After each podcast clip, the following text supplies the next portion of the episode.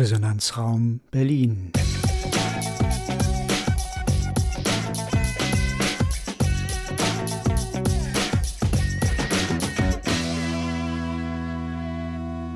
Ein Podcast des Gasthörerprogramms Bana der TU Berlin.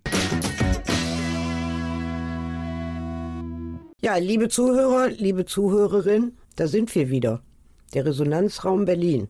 Und wir beschäftigen uns heute zum zweiten Mal mit dem Tempelhofer Feld.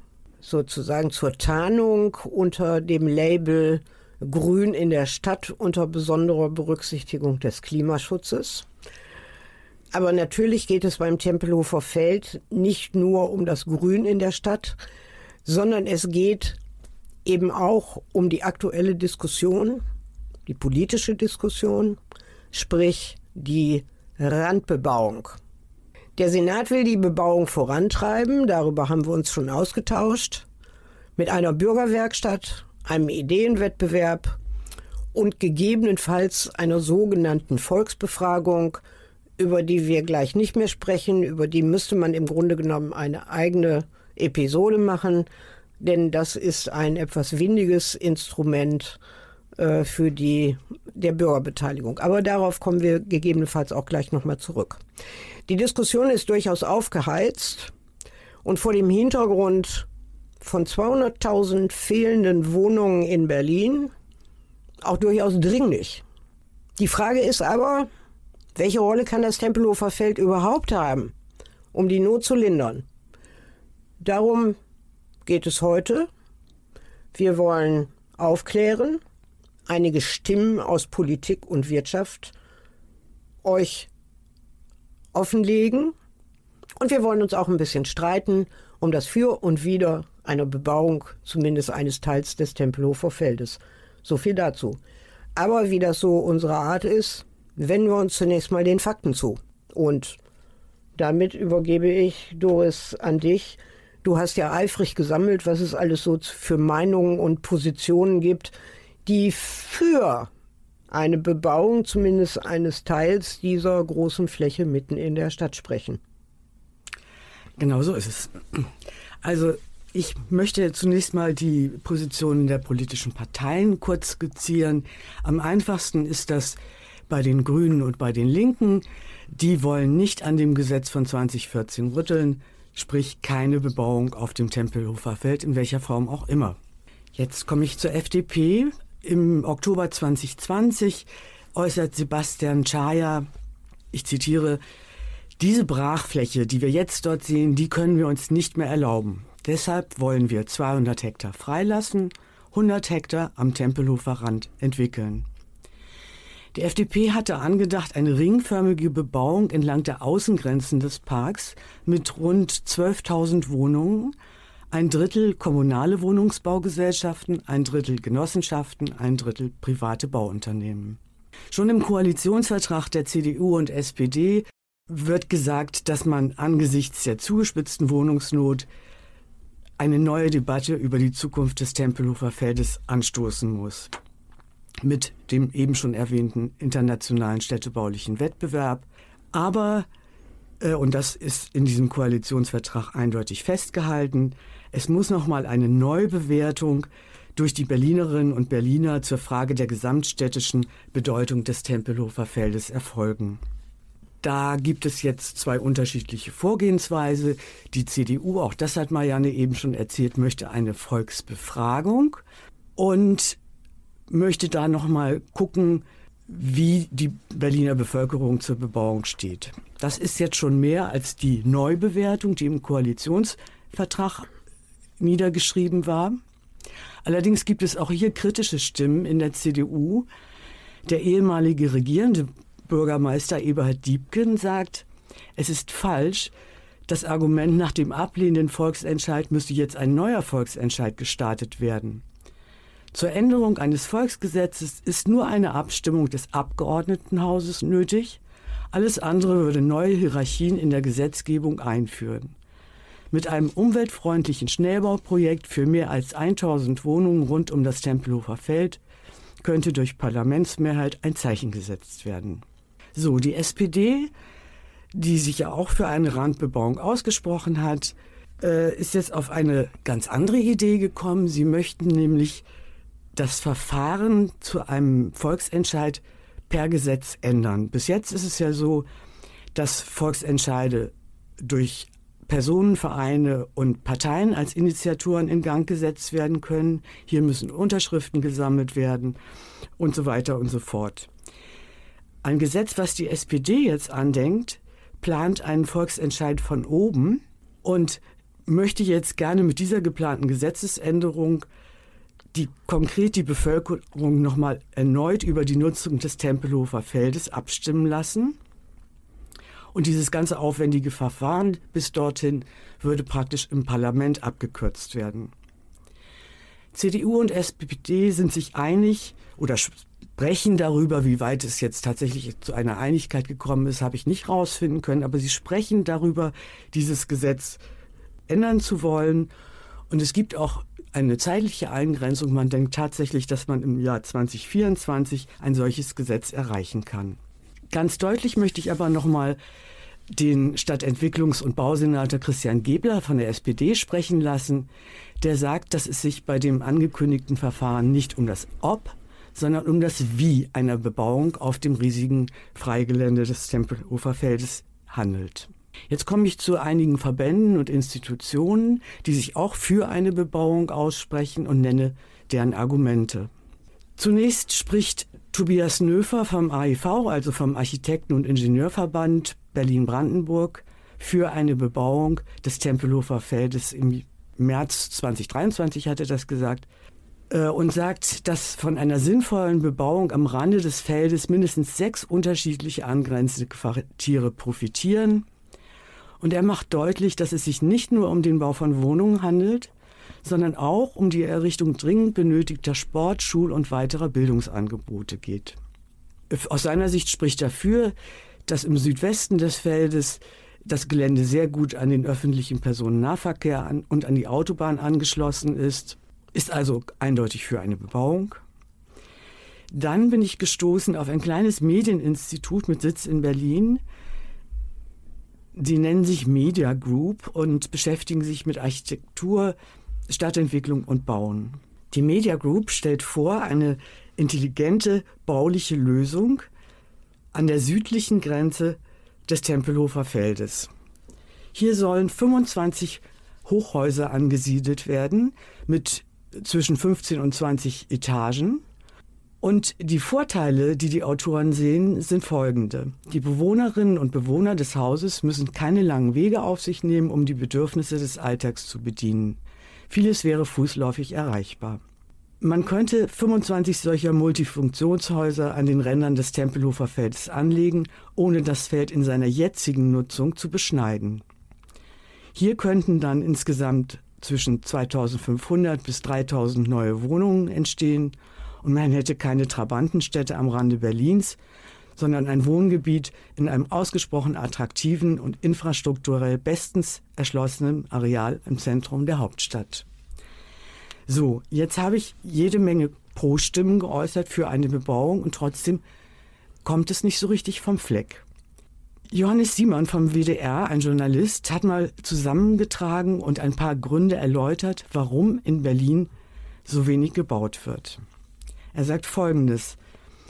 Der Grund für die Wohnungsknappheit ist nicht ein Mangel an Baufläche. Es wird viel zu wenig gebaut, weil das den Unternehmen derzeit nicht profitabel genug erscheint. Der große Wohnungskonzern Vonovia zum Beispiel hat Anfang des Jahres 2023 angekündigt, alle in Berlin für 2023 geplanten Neubauprojekte zu verschieben. Dies betraf insgesamt 1500 neue Wohnungen. Man werde neue Wohnungen erst wieder bauen, wenn die Rahmenbedingungen wieder passen, sagte eine Konzernsprecherin. Mit anderen Worten, man wartet lieber, bis sich mit Bauen wieder mehr Geld verdienen lässt. Die Baukosten sind hoch, die Finanzierung ist wegen gestiegener Zinsen teuer, also lässt man die Grundstücke lieber brach liegen und wartet, bis sich daran etwas ändert, oder man wartet auf staatliche Subventionen und andere Verbesserungen der Rahmenbedingungen. Also vielleicht jetzt noch mal weiter im Text zum Thema Probebauung. Also eine Vorbemerkung. Ich bin eigentlich gegen die Bebauung aus Gründen des Klimaschutzes. Aber ein bisschen auch wegen der Einzigartigkeit dieser riesigen Fläche mitten in der Stadt. Aber ich muss auch konstatieren, dass die Politik in einem Dilemma steckt. Das Tempelhofer Feld ist ein besonderer Ort. Wir haben schon drüber gesprochen. Es ist ein besonderer historischer Ort. Es ist eine Spielwiese für die Bürger und Bürgerinnen. Ähm, es ist ein äh, klimaschutzbedeutsames Gebiet, der auch noch durch ein Volksgesetz geschützt ist. Ich erinnere an den Volksentscheid 2014. Gleichzeitig herrscht in Berlin eine immer größer werdende Wohnungsnot. Die Frage ist, was kann die Lösung sein? Antworten soll zunächst mal der Stadtentwicklungsplan Wohnen 2030 oder jetzt neu im Entwurf befindliche Stadtentwicklungsplan 2040 geben, in dem ein Potenzial in dem 2030 von 200.000 Wohnungen, jetzt 2040 sind es schon 249.000 Wohnungen aufgezählt wird. Teils in neuen Quartieren, teils über Binnenverdichtung. Binnenverdichtung, also kleinere Projekte, reichen aber überhaupt nicht aus um schnell zu Wohnungen zu kommen. Vor allen Dingen, weil auch sie zum Teil sehr, sehr lange brauchen, um tatsächlich realisiert zu werden. Unter anderem wegen Fragen der Bürgerbeteiligung, wegen Fragen des Naturschutzes und so weiter komme ich gleich nochmal kurz darauf zurück. Also, Binnenverdichtung heißt viel zu wenig, viel zu aufwendig, unter anderem wegen notwendiger Bürgerbeteiligung und gegebenenfalls auch entschiedener Ablehnung der Projekte. So streitet man sich ähm, in Altpankow seit fünf Jahren um jetzt 99 Wohnungen. Seit fünf Jahren. Die Gerichte werden tätig und es passiert so lange gar nichts. Noch einmal. Berlin braucht aktuell mindestens 200.000 Wohnungen. Nach Step Wohnen 2030 bis 2030. Also in sechs Jahren. Möglichst schneller. Weil die Not so groß ist. Wie soll das gehen? Meine Antwort ist, dass die Lösung neue Großsiedlungen sein müssen. Und zwar Großsiedlungen, die mit industriellen Möglichkeiten des Schnellbaus verwirklicht werden. Stichwörter serielles Bauen, modulares Bauen, etc. Solche Großsiedlungen sieht auch der Stadtentwicklungsplan 2030 vor. 14 neue Quartiere in dem neuen Entwurf sind es gar 22, sollen entstehen, die auch bereits in verschiedenen Stadien vorhanden sind. Summiert man die geplanten Zahlen, sollen so etwa 70.000 Wohnungen entstehen. Betrachtet man aber den aktuellen Stand dieser Projekte, wird deutlich, wie langjährig die dahinter äh, stehenden Prozesse sind.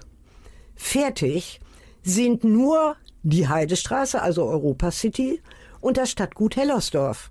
Das sind insgesamt 4500 Wohnungen. Einige Beispiele zeigen, wo es klemmt. Planungszeiträume von mehr als 15 Jahren. Fertigstellung teilweise erst 2035 oder 2040. Die verkehrliche Anbindung bei den großen geplanten Gebieten ist teilweise völlig ungeklärt. Es gibt gegebenenfalls nur eine S-Bahn oder es gibt nur Bus, aber ansonsten gibt es gar nichts. Es gibt Naturschutzprobleme. Es gibt erklecklichen Streit zwischen Stadt äh, und Investoren. Das könnte ich fortsetzen. Ich habe mal angefangen, wirklich diese 14 ähm, Großprojekte, diese neuen Quartiere ein bisschen zu beschnüffeln, um rauszukriegen, also welche Probleme stellen sich eigentlich im Zuge äh, des tatsächlichen Baus dieser Siedlung. Ergebnis für mich ist, wir brauchen andere Großprojekte. Nicht allein die 14 im oder jetzt 22 im Stadtentwicklungsplan Wohnen genannten neuen Quartiere. Und hier kommt das Tempelhofer Feld ins Spiel. Marianne, bevor das Tempelhofer Feld ins Spiel kommt, sage ich zum Tempelhofer Feld, ich bin ein entschiedener Gegner der Bebauung. Ich teile deine Meinung. Berlin braucht Wohnungen. Ich äh, würde aber andere Optionen sehen für die, äh, für die Stadt. Und du hast Stepp 2030 und auch schon Step 2040, der jetzt gerade in der Veröffentlichungsphase ist, sage ich einmal, und noch nicht ganz äh, konkret vorliegt.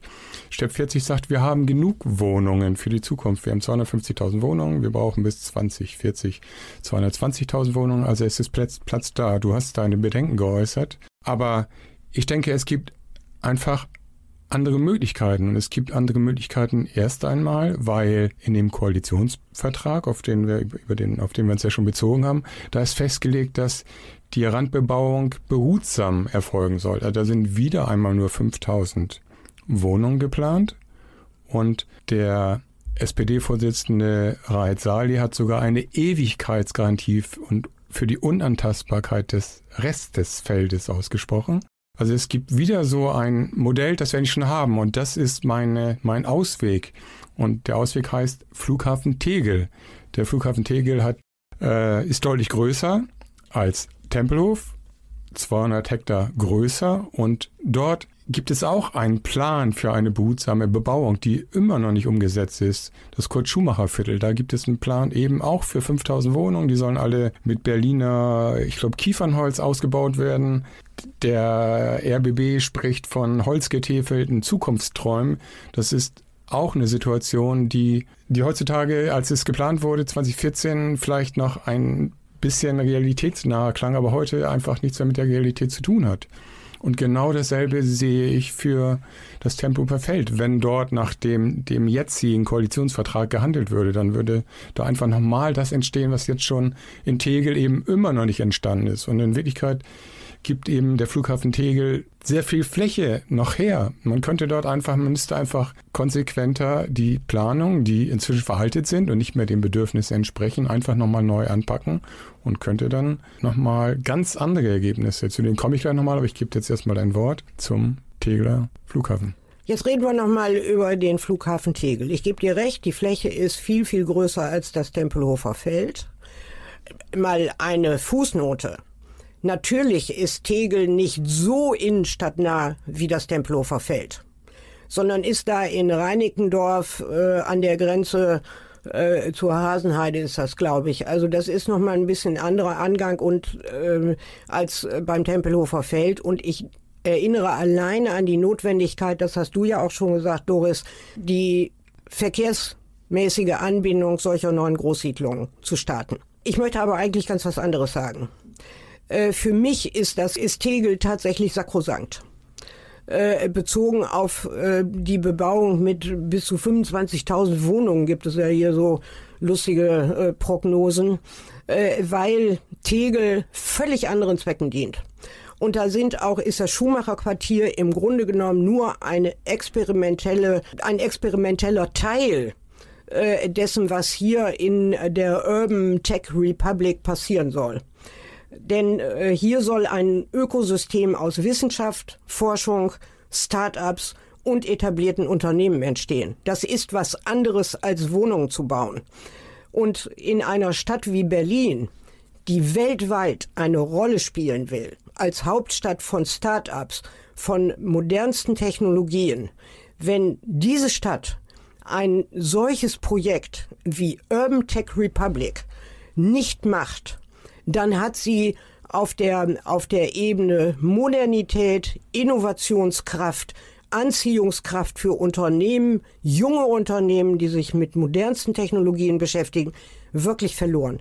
Also von daher denke ich mal, kann es nicht sein, dass man einen solchen Plan, der übrigens das für Berlin ja was Besonderes schon lange existiert äh, und nicht erst äh, entworfen wird, wenn schon alles in den Brunnen gefallen äh, ist, ein solches äh, Projekt aufzugeben, wäre für mich für die Stadt ähm, als Standort eine ganz üble, üble, üble politische Entscheidung. So viel nur dazu.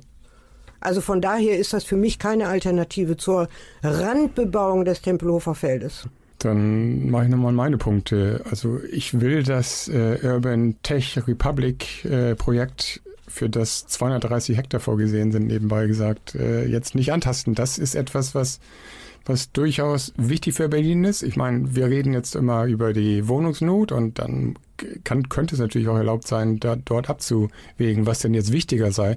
Aber selbst wenn diese Tech Republic bestehen bliebe und gebaut würde, dann wäre immer noch sehr, sehr, sehr viel Platz auf dem Flughafen Tegel, nämlich zum Beispiel die Tegeler Stadtheide, die 220 Hektar groß ist.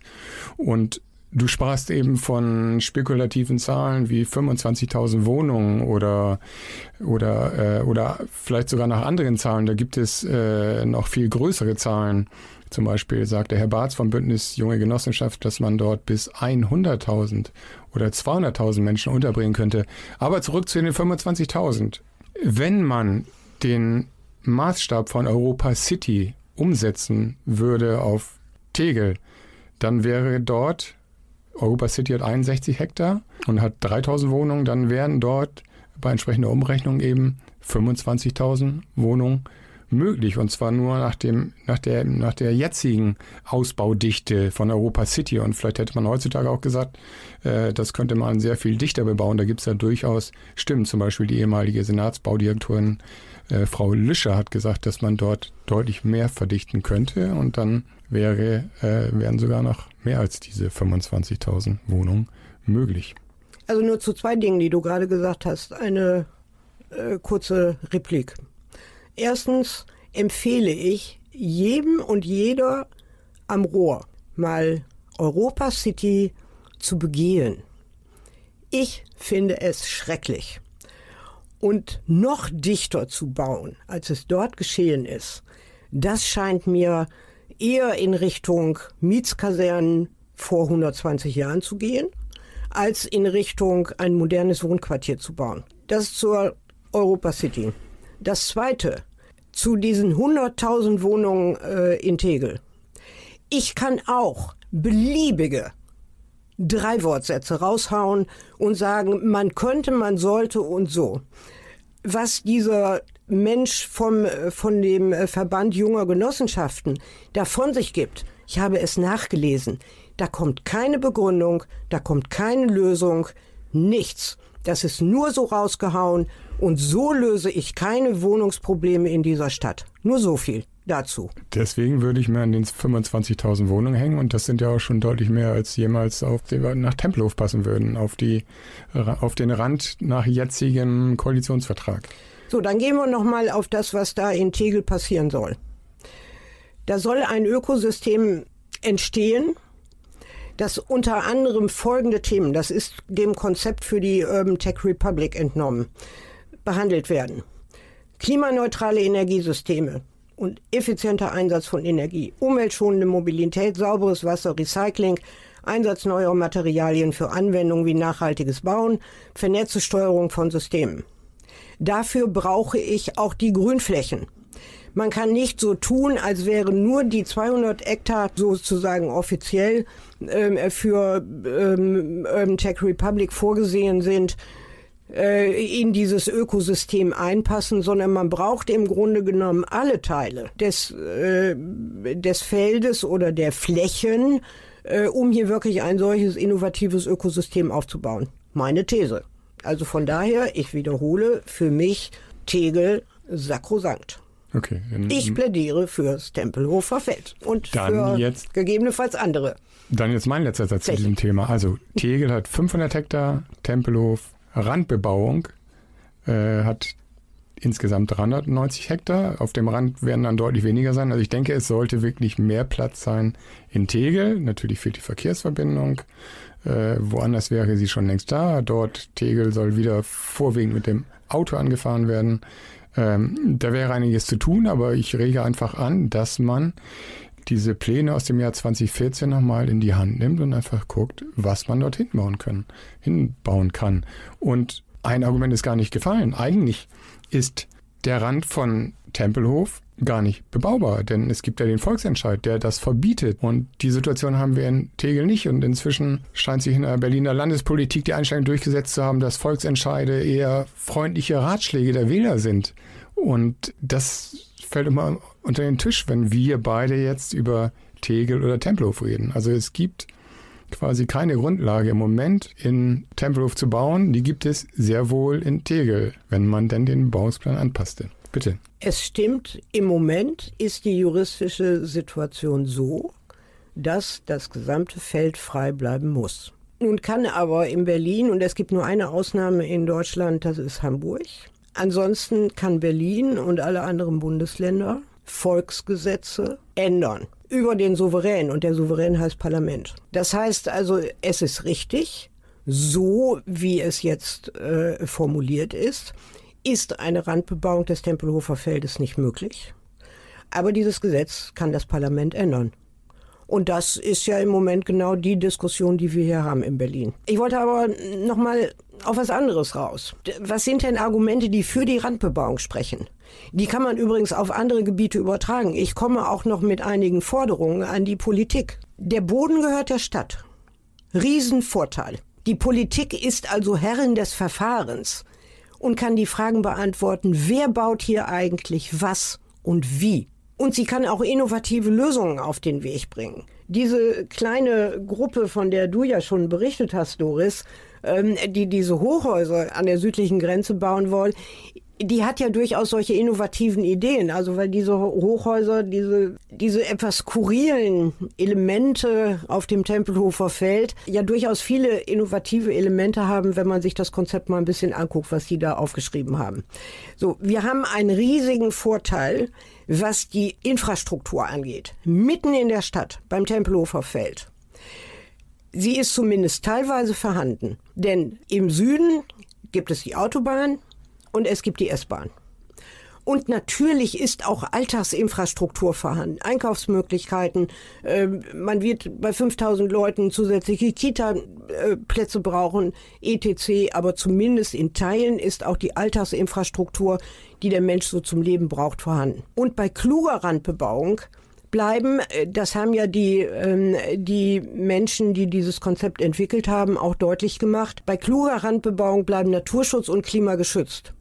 Und das Feld als Klimafläche und Spielwiese bleibt weitgehend erhalten. Also meine Lieblingslösung ist daher Wohntürme im Süden, die du ja schon beschrieben hast, Doris. Entstehen, auch das haben wir schon gesagt, das ist auch redundant, 2500 bis 3000 landeseigene Wohnungen. Da sind wir zwar von den 200.000 auch noch weit entfernt, aber dieses Konzept ist einfach wirklich charmant. So, ich komme gleich nochmal drauf, aber Ralf, du willst mir ja wieder widersprechen, vermute ich mal, wo ich so genau, vehement für die Wohntürme im Süden gerade streite. Ähm, es muss einige Bedingungen erfüllt sein, da komme ich gleich nochmal drauf zurück. Ich möchte ein allerletztes Mal, wirklich allerletztes Mal das Wort Tegel in den Mund nehmen, denn auch Tegel gehört der Stadt. Und es gibt noch ganz andere Flächen, zum Beispiel sagt die Grünen Abgeordnete, Abgeordnete kann ich jetzt nicht genau sagen, Frau Tomiak sagt, dass, es, dass, der, dass der Senat Berlin Golfplätze in Berlin hat, die sind 72 Hektar groß. Also es gibt noch andere Möglichkeiten. Und es muss, wenn wir jetzt Tegel neben Tempelhof legen, es kann noch andere Möglichkeiten geben.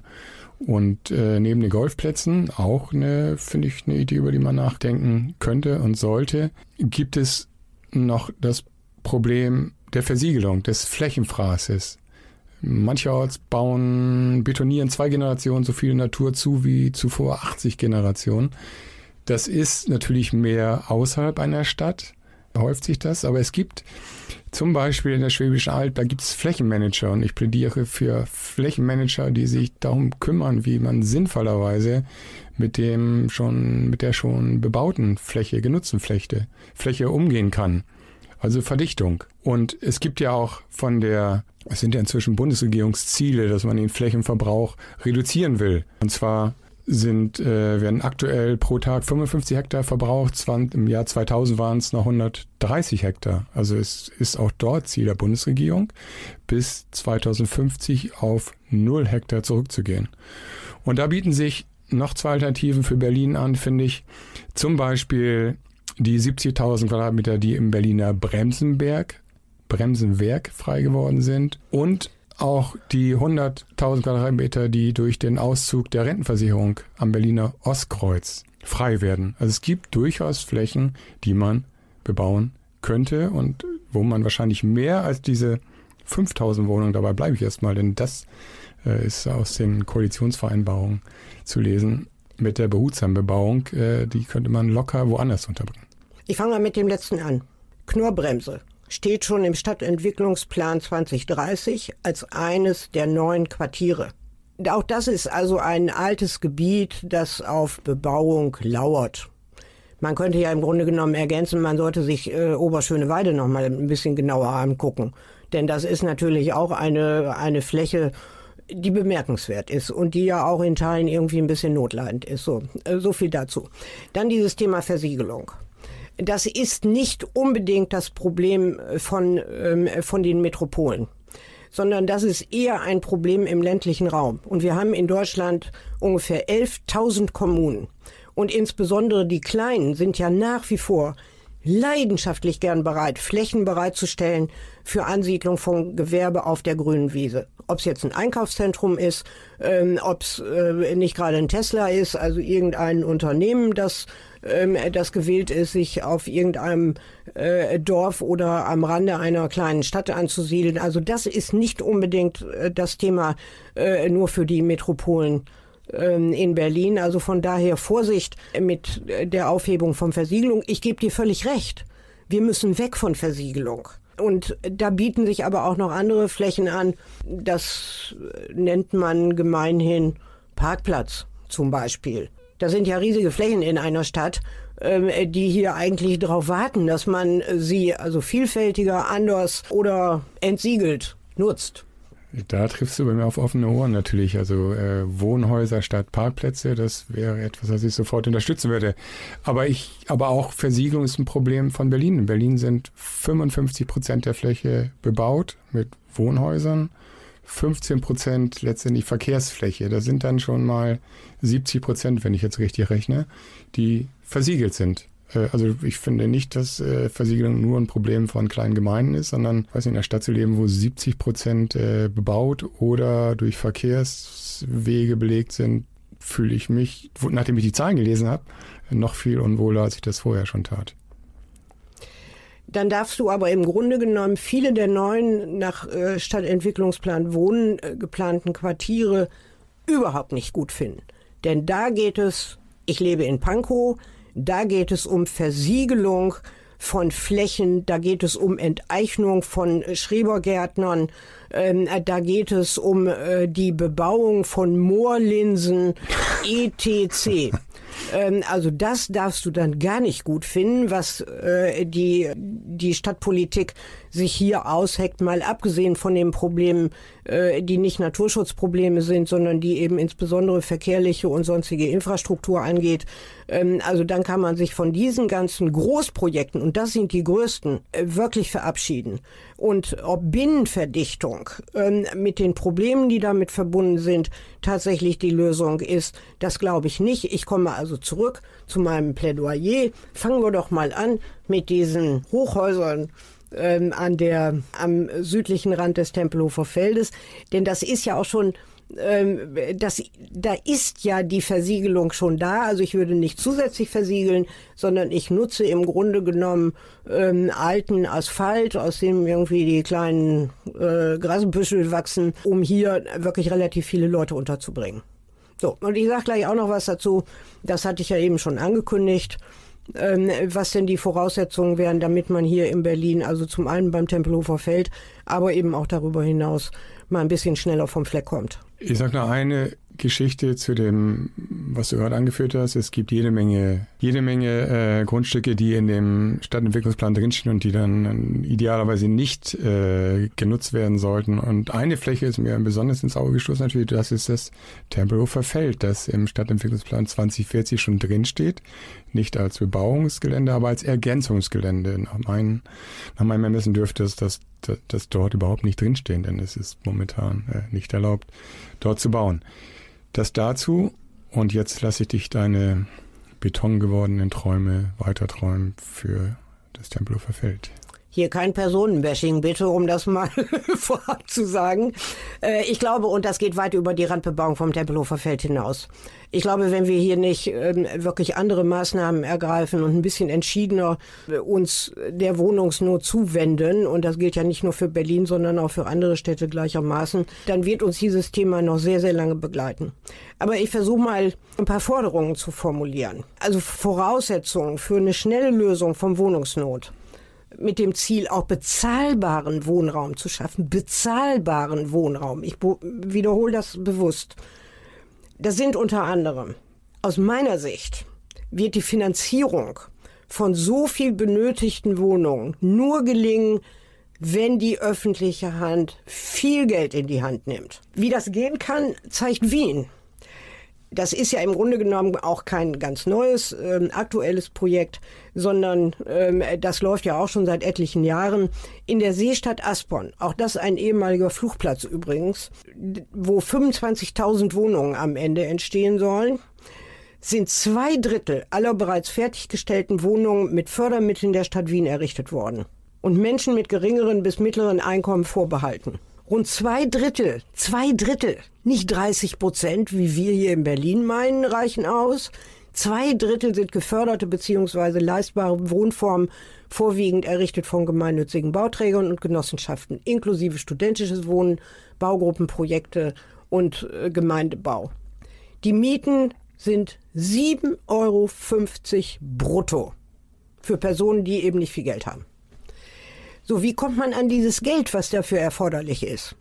Ich habe mir überlegt, da bin ich aber mit meinen Erkenntnissen noch nicht am Ende angekommen. Ich gebe es einfach nur mal als Stichwort. Vielleicht hat ja der eine oder andere da draußen am Rohr Interesse dran, dem mal selber hinterherzusteigen und zu schnüffeln. Was war denn vor 100 Jahren, als wir schon mal so eine große Wohnungsnot hatten? Unter anderem in Berlin oder in Deutschland, aber auch in Österreich. Vielleicht sollte man diese alten Instrumente revitalisieren. In Deutschland, in der Weimarer Republik, gab es die sogenannte Hauszinssteuer, eine besondere Steuer auf Mieteinnahmen. In Wien gab es die sogenannte Wohnbausteuer, derselbe Zweck, um hierüber Geldmittel zu generieren für Wohnungsbau. In Wien gab es darüber hinaus auch noch sogenannte Luxussteuern, wonach also ähm, äh, Güter, die sich nur reiche Leute leisten konnten, einer besonderen Steuer unterlagen.